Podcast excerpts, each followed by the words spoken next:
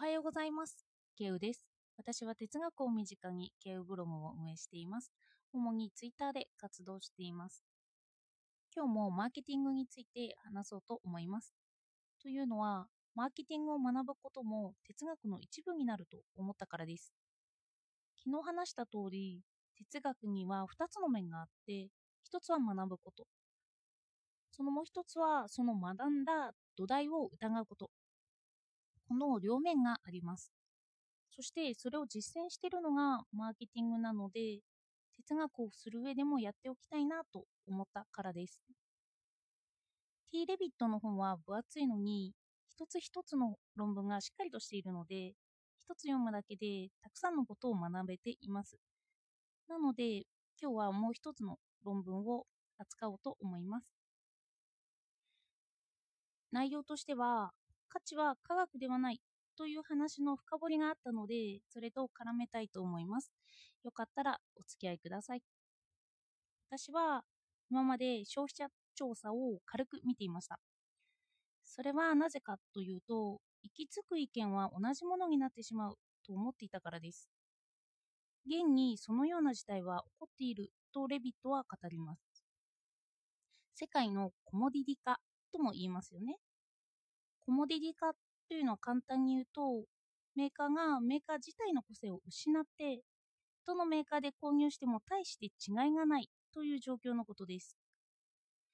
例えば、みんなが安さや便利さを追求しているので、メーカーはそれを追求するんですよね。すると、同じような製品ができてしまうんですよ。情報は溢れているので、安くて美味しいというようなものが個人でも作れるし、まあ、メーカーでも簡単にそういうのが作れてしまうということなんですよ。レビットは論文でも大手企業のそんな失敗を取り上げています。例えば、メンソールタバコのイメージは緑色だと言って調査調査をした専門家から指摘を受けています。だからみんな緑色にしてしまうんですよね。すると、もう変わり映えがしなくなってしまって、どれを買っても同じだというようなイメージにもなってしまう。そしてこれが起きる弊害としては、ま、メーカーが機能や品質、外見などがそれぞれ違った軸があるのに、その軸を採用せずに同じような軸で見てしまうからだとは言っていました。経済価値を他の利便性や安さとか、そのような軸を採用してしまうからだって述べているんですよね。そしてその結果としてみんなが同じようなメンソールのイメージを持ってしまってでそれ以外のものを受け付けなくなる。でメーカー自体もそうなってしまうということです。そしてこれって科学の特徴でもあり私が懸念していたことでもあるんです。あの人の意見を聞けば聞くほど真理に向かうということですね。本当のことに向かう。その結果、同じようなものしか出来上がらなくなるんじゃないかという問いです。私はずっとこう思っていたので、人の意見をそこまで考え方に入れてこなかったという点があるんですよね。学ぶときには入れてるんですけど、でも個性化を持ち出すのには同じようなものになってしまうんじゃないかなというようなのがあったんです。そして現にこの弊害は2つあるとレビットは語っていました。一つは消費者調査を極めてしまって一つの軸として捉えるという科学的な意見なんですよね。科学的で本当を求めるような軸を確立してしまうと信頼感は増すんですけどその結果として独自性は失ってしまいます。そして2つことは2つ目は学ぶということなんです。学ぶというのは模倣でもあるんですよ。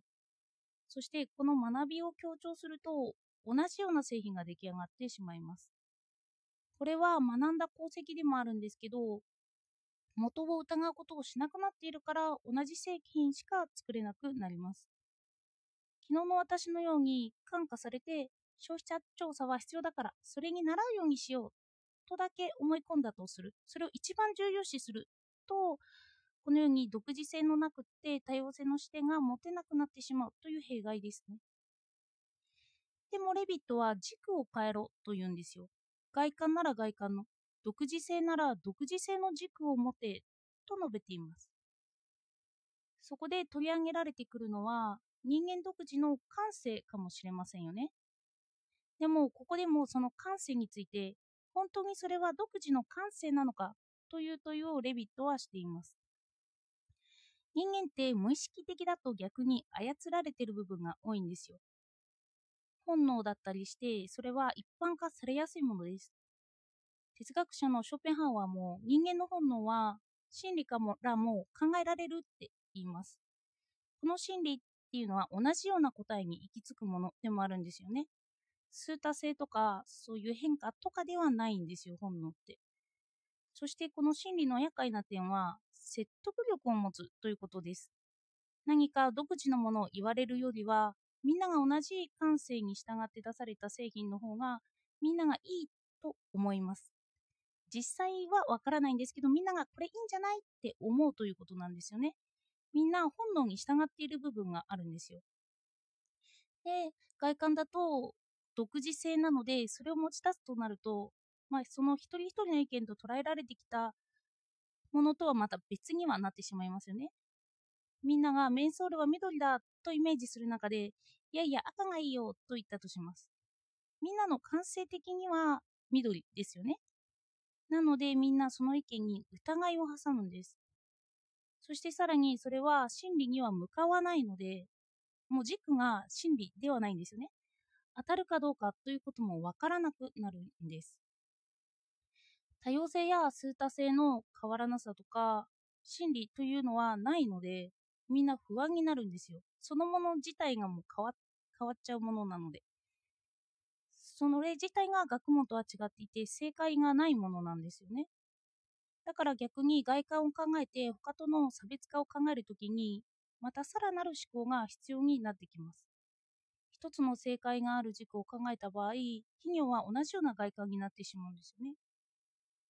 でも個性を持ち出した場合にそれは本当に消費者調査を元にしているのか怪しくなったり消費者調査って結構手間がかかりますよね。そこから分析も大変です。そして出てきた結論は重宝したくなるような意見でみんなの希望を担ったりしています。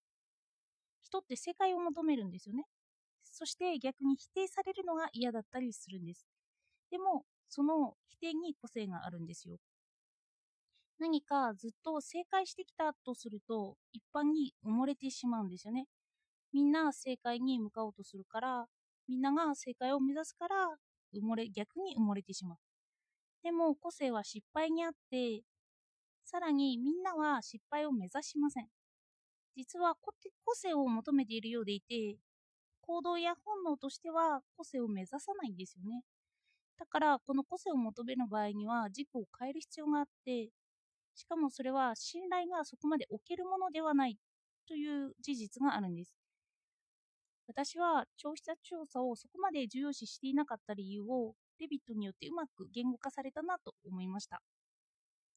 そしてこれは哲学を学んでいるからこそ絡めて納得もできます。だからここに信頼性を見出すにはまたこれは真理を軸には置けるんですよね。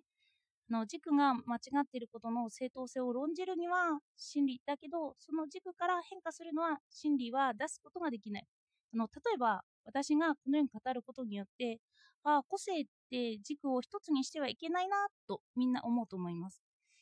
でもその納得に関しては私は科学的な説明を用いている。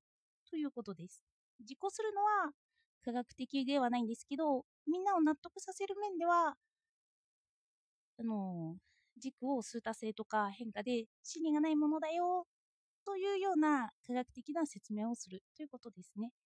こんな矛盾の面白さを感じていました。では、今日もお聴きいただいてありがとうございました。